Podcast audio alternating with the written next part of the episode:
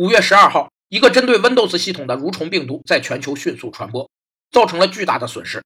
目前虽然没有根除该病毒的办法，但已经成功阻止了病毒的传播。而阻止传播的方案只花了几十块钱。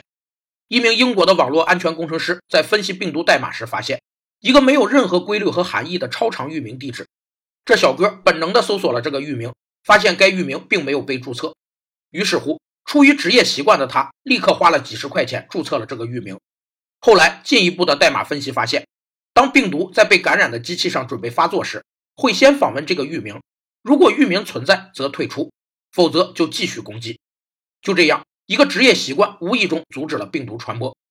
职业习惯是指一个人长期从事某种职业而养成的极富职业特点的言谈举止。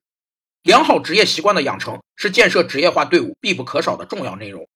今天你回复“习惯”两个字，给你看如何养成良好的职业习惯。